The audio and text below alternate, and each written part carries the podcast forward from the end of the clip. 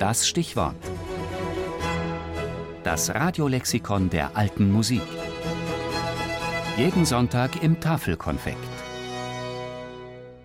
Schrank 2. Nach ihrem ehemaligen Aufbewahrungsort benannte historische Musiksammlung in Dresden.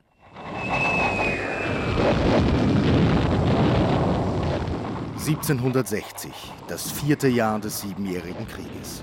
Dresden liegt unter heftigem Artilleriebeschuss der Preußen.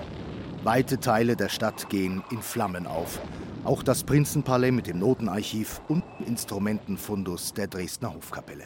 Dennoch, wir sind über das Repertoire des legendären, ruhmreichen Orchesters während seiner großen Zeit in der Ära von August dem Starken informiert.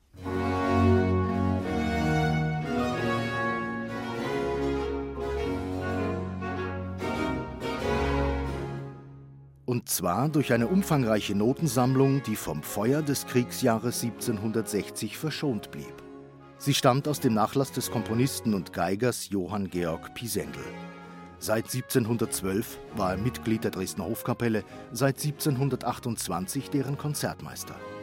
Nach seinem Tod 1755 kaufte der Dresdner Hof die komplette Notensammlung auf und deponierte sie in einem Schrank im Vorraum zum Orgelchor der Hofkirche. Der sogenannte Schrank II blieb ein Jahrhundert unbeachtet. Erst 1860 ließ ihn der damalige Hofkapellmeister Julius Rietz öffnen und entdeckte die darin aufbewahrte Sammlung. Rund 1750 Quellen, ausschließlich Instrumentalmusik, zumeist als Manuskripte, in Fächern und Lagen alphabetisch nach Komponisten geordnet. Von Adam bis Selenka, von Agrell bis Zipoli, inklusive ganz großer Namen wie Händel, Telemann und Vivaldi.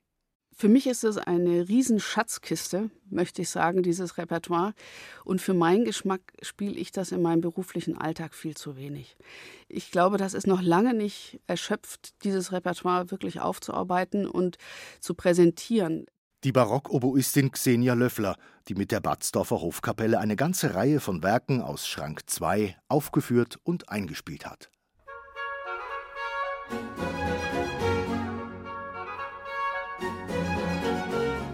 Übrigens, Schrank 2 existiert schon lange nicht mehr und keiner weiß, wie er eigentlich ausgesehen hat.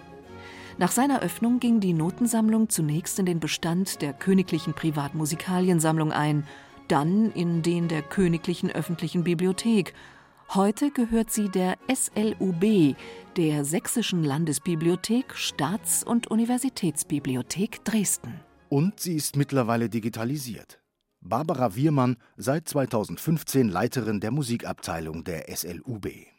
Das Digitalisierungsprojekt hat eben drei Jahre lang gedauert. Das ist eine übliche Förderphase von der Deutschen Forschungsgemeinschaft.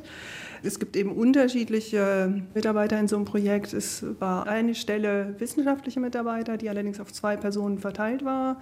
Dann gab es eine wissenschaftliche Hilfskraft und es gab eben Scan-Operatoren.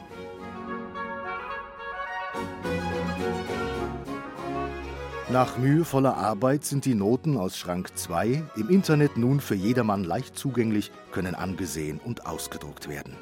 Eine der bedeutendsten historischen Musiksammlungen Deutschlands ist aus dem Schrank ins Netz gegangen.